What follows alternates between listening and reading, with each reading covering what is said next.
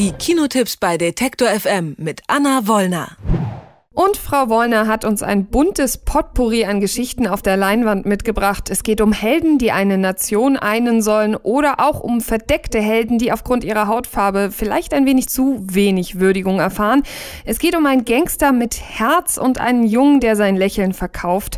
Ob Sie alle vier Filme im Kino sehen sollten, das kann ich Ihnen nicht verraten, aber Anna Wollner. Hallo Anna. Hallo. Bei Die irre Heldentour des Billy Lynn handelt es sich um ein Kriegsdrama rund um den Irakkrieg. Obwohl es eben auch um Amerika geht und eine amerikanische Geschichte ist, sind die in den USA nicht alle begeistert von dem Film. Wie ist der denn bei dir angekommen? Bei mir ist er eigentlich gar nicht so schlecht angekommen, der neue Film von Oscar-Preisträger Ang Lee. Und das ist natürlich ein Film, der eigentlich den Irakkrieg zum Thema hat, der aber zu guten drei Vierteln gar nicht im Irak spielt, sondern in Amerika, um genauer zu sein, sogar in einem Footballstadion.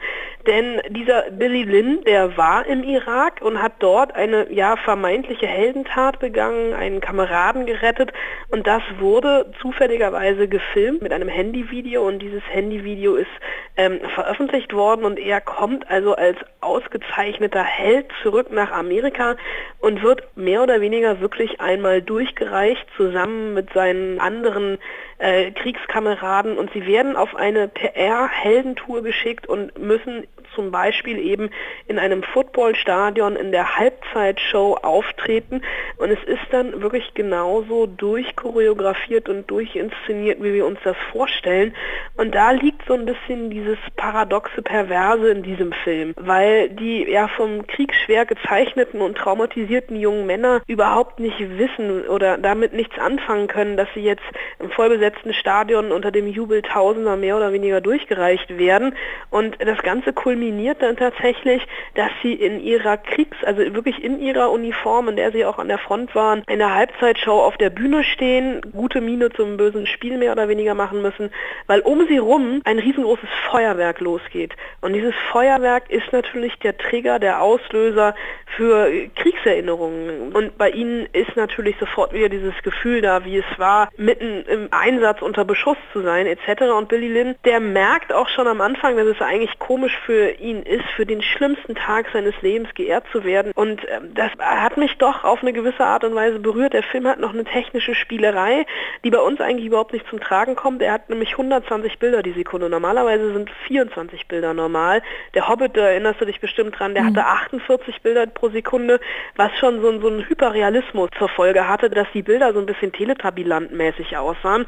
Das ist hier, obwohl der Film auch mit normaler Bildrate abgespielt werden muss, weil kein Kino diese 120 Bilder schaffen kann, auch der Fall und dadurch äh, wirkt das alles noch so ein Ticken realer, dass ich wirklich ganz schön mitgenommen und bewegt aus dem Kino gekommen bin. Also bewegende Story, bewegende Bilder. Bei Hidden Figures ist das ja noch mal ein bisschen anders, weil da dreht es sich auch irgendwie um Heldinnen, aber die dürfen sich eher nicht so im Ruhmeslicht sonnen. Und äh, jetzt heißt es aber schon, dass dieser Film Oscar verdächtig ist. Glaubst du das auch? Er ist Oscar verdächtig. Er hat schon drei Oscar-Nominierungen abgestaubt, aber er hat noch einen Preis abgestaubt, der jetzt gerade so ein bisschen das ganze Oscar-Rennen wieder aufwirbelt. Er hat am Wochenende wirklich sehr, sehr überraschend bei den SAG Awards gewonnen, also den Schauspielerpreis. Jede Gilde hat ja nochmal ihre eigene Preisverleihung und die Schauspieler haben Hidden Figures als besten Film des Jahres 2016 ausgezeichnet und damit ist äh, das ganze Rennen um La La Land und Moonlight wieder offen, weil hier auch mit Hidden Figures, unerkannte Heldin, eine Geschichte erzählt wird, die unglaublich wichtig ist zu erzählen, weil sie bisher, naja, noch nicht mal eine Randnotiz der Geschichte war, sondern einfach überhaupt nicht wahrgenommen wurde. Denn ähm, hier wird die Geschichte von drei schwarzen Frauen erzählt, ähm, die bei der NASA als Mathematikerin äh, einen sehr, sehr großen Anteil daran hatten, dass das Wettrüsten zwischen Amerika und Russland dann doch für Amerika Amerika ausging und die tatsächlich, das ist in einer Zeit, die wir uns heute überhaupt nicht mehr vorstellen können, alleine vom technischen Standpunkt, dass in den 60ern tatsächlich mit dem Rechenschieber Flugbahnen etc. berechnet worden sind. Und diese drei Frauen, die hier im Mittelpunkt stehen, deren Geschichte erzählt wird, die sind wirklich in einem täglichen Kampf um Anerkennung und Stolz ähm, gegen ihre männlichen Kolleginnen, äh, auch gegen ihre weiblichen weißen Kolleginnen und sie müssen sich ähm, ja mit ganz banalen Dingen rumplagen Anlagen, die ihnen ihre Arbeit erschweren. Das fängt wirklich damit an, dass in dem Bereich, in dem sie bei der NASA sitzen, es keine Toiletten für Farbige gibt. Und sobald sie mal auf Toilette müssen, müssen sie wirklich im Spießrutenlauf einmal über den ganzen Campus der NASA rennen und eine Meile entfernt dort aufs Klo. Das überlegt man sich dann natürlich zweimal. Hinterher, wenn sie dann zurückkommen, werden sie vom Chef auch noch angeblökt, warum sie ihre Arbeit nicht richtig machen. Und wie die Frauen sich hier emanzipieren, davon erzählt der Film. Und das macht er einfach verdammt gut. Die Schauspieler sind alle sehr, sehr großartig. Octavia Spencer, Tara P. Henson und Janelle Monet. Kevin Costner hat ein bisschen sein Comeback. Big Bang Theory Star Jim Parsons ist dabei.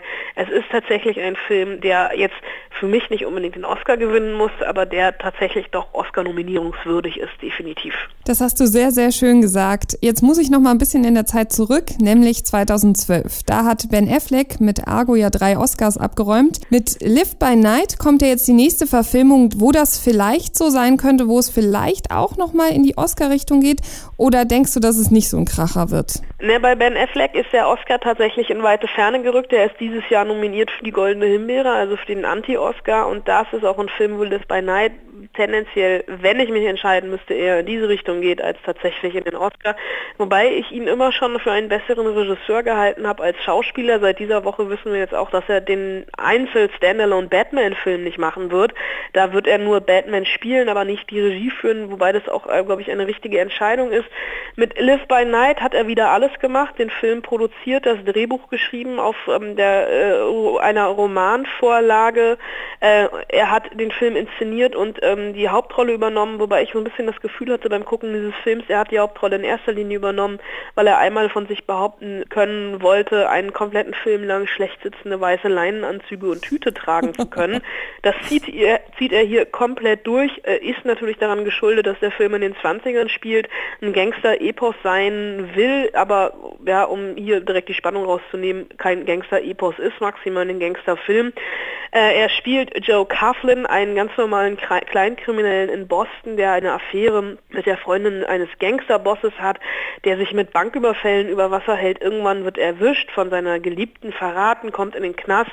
Als er wieder draußen ist, siedelt er nach Tampa um und steigt da groß in den Alkoholschmuggel ein. Es ist ein, so ein Film, der ja sehr, sehr viele Action-Szenen hat, die nicht schlecht gemacht sind, die vor allem so etwas Historisches haben durch die ganzen Verfolgungsjagden in den alten Autos, die Schießereien, in denen wirklich nur mit der Pistole abgedrückt wird und nicht mit der Pumpgun wild um sich geschossen wird. Aber er hat einfach seine Geschichte nicht im Griff. Das Buch ist wesentlich ähm, komplexer als der Film und hier werden Fäden aufgegriffen, Figuren eingeführt, die nicht zu Ende erzählt werden, die wieder fallen gelassen werden. Das wäre vielleicht alles für eine Miniserie gut gewesen. Hier mit dem Film verhebt er sich so ein bisschen, denn der Film ist zwei Stunden lang, gefühlt drei. Ich habe nach zehn Minuten das erste Mal auf die Uhr geguckt und das heißt ja immer nichts Gutes. Auf gar keinen Fall. Beim letzten Film muss ich dir sagen, das hat in unserer Redaktion ein bisschen Diskussionen ausgerufen. Und zwar gibt es Meinungen, dass dieser Film irgendwie zu Weihnachten gehört. Andere sagen, Quatsch, das hat nichts mit Weihnachten zu tun. Aber egal, ob jetzt Weihnachten oder nicht, bei Tim Thaler, hast du das Gefühl, dass du auch gerne dein Lächeln verkaufen möchtest oder eher nicht? Nee, ich würde mein Lächeln natürlich nie verkaufen, genauso wenig wie meine Seele niemals verkaufen würde. Es ist ja auch nicht wirklich ein Remake. Es gab mal in den Ende der 70er, glaube ich, diese Fernsehserie mit Tommy Orner, Tim Thaler oder das verkaufte Lachen. Dafür bin ich, um ehrlich zu sein, ein Ticken zu jung. Ich habe das nie geguckt. Also für mich war das hier jetzt mehr oder weniger wirklich die erste Berührung mit dem Stoff. Natürlich hat das alles so diesen weihnachtlichen Anstrich. Der Film sollte auch mal Weihnachten kommen. Man hat sich dann aber doch dagegen entschieden, weil Weihnachten mit Vajana Amerikaner etc die Konkurrenz ähm, für die Zielgruppe einfach zu groß war, also dieses Familienunterhaltungsding. Ähm, man kann sich den Film Weihnachten angucken, man kann sich den Film aber genauso gut jetzt angucken, weil er doch sehr aktuell etwas Zeitloses erzählt, natürlich von einem Jungen, der sein Lachen verkauft ähm, an den Teufel, der hier auftritt in Form des Baron Le Fouet, also Teufel schon rückwärts geschrieben, eine ähm, Spielerei natürlich, die im Buch auch schon vorkommt und hier ist in der Andreas Dresen Verfilmung Stimmung. Und das ist für mich eigentlich der größte Gegensatz in diesem Film, dass Andreas Dresen Tim Thaler verfilmt. Das ist aber ein Gegensatz, der aufgeht. Wir wissen natürlich, Andreas Dresen, ein Regisseur, der normalerweise so ein bisschen der Mann der kleinen Leute ist, der Sozialdramen ähm, abliefert, äh, Sommer vom Balkon, halbe Treppe, Halt auf freier Strecke etc. Und der sich jetzt hier in einer Großproduktion versucht und trotzdem es schafft, seine eigene Handschrift da reinzuschummeln. Das macht er einfach, indem er Schauspieler besetzt, mit denen er oft dreht, wie äh, Axel Prahl, Andreas Schmidt und ähm, Justus von Donani, der hier ähm, den Baron Le Fouet spielt, Arvid Friese als 14-jähriger Tim Thaler. Und es ist natürlich ein modernes Märchen, es ist ein opulenter Ausstattungsfilm, der mich an einigen Teilen sogar ein bisschen ans ähm, Design von Grand Budapest Hotel erinnert hat, einfach wenn es, wenn der Film in diesen großen plüschig ausgestatteten Hotelräumen spielt, aber er ist halt auch einfach ein bisschen ein Abgesang auf den Kapitalismus bzw. Kapitalismuskritik. Es gibt einen Kurzfilm im Film, in dem Andreas Dresen recht kindgerecht ähm, er erklärt, was der Kapitalismus, was die Globalisierung mit uns Menschen macht. Und ähm, der Film behandelt natürlich die Frage, wie weit wir für unseren eigenen Wohlstand gehen würden. Tim Thaler geht halt so weit, dass er sein Lachen verkauft und er muss am Ende feststellen, dass er sein Lachen schmerzlich vermisst und es gibt dann natürlich einen großen Showdown, in dem versucht wird, diese Wette umzudrehen etc. Also es ist ein für Andreas Dresen Verhältnisse sehr, sehr großer Film. Es ist nicht unbedingt ein Weihnachtsfilm, es ist natürlich ein Film, in dem man den Nachwuchs mit reinnehmen sollte. Also tatsächlich eher fürs Wochenend-Kino-Nachmittagsprogramm als Donnerstagabend 20 Uhr. Vier Filme, vier Einschätzungen von unserer Kinoexpertin Anna Wollner. Vielen, vielen Dank, liebe Anna. Gern geschehen. Alle Beiträge, Reportagen und Interviews können Sie jederzeit nachhören im Netz auf detektor.fm. FM.